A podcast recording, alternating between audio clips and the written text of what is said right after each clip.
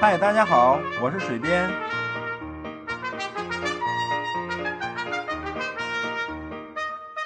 闲聊是一切沟通的开始。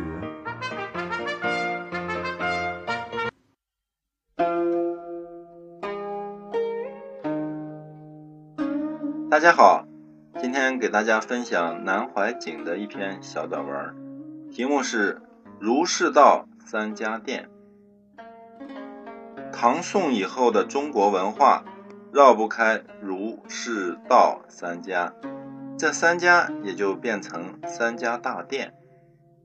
佛学像百货店，里面百货杂陈，样样俱全，有钱有时间就可以去逛逛，逛了买东西可以，不买东西也可以，根本不去逛也可以，但是社会需要它。道家则像药店，不生病可以不去，生了病则非去不可。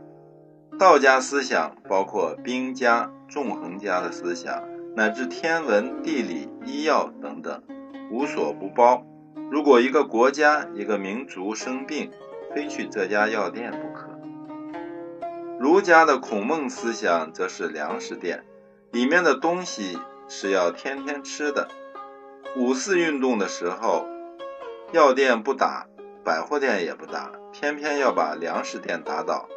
打倒了粮食店，我们中国人不吃饭，只吃洋面包，这是我们不习惯的，吃久了胃会出毛病。这篇文章摘自复旦大学出版社《论语别裁》一书。谢谢收听，祝大家周末愉快。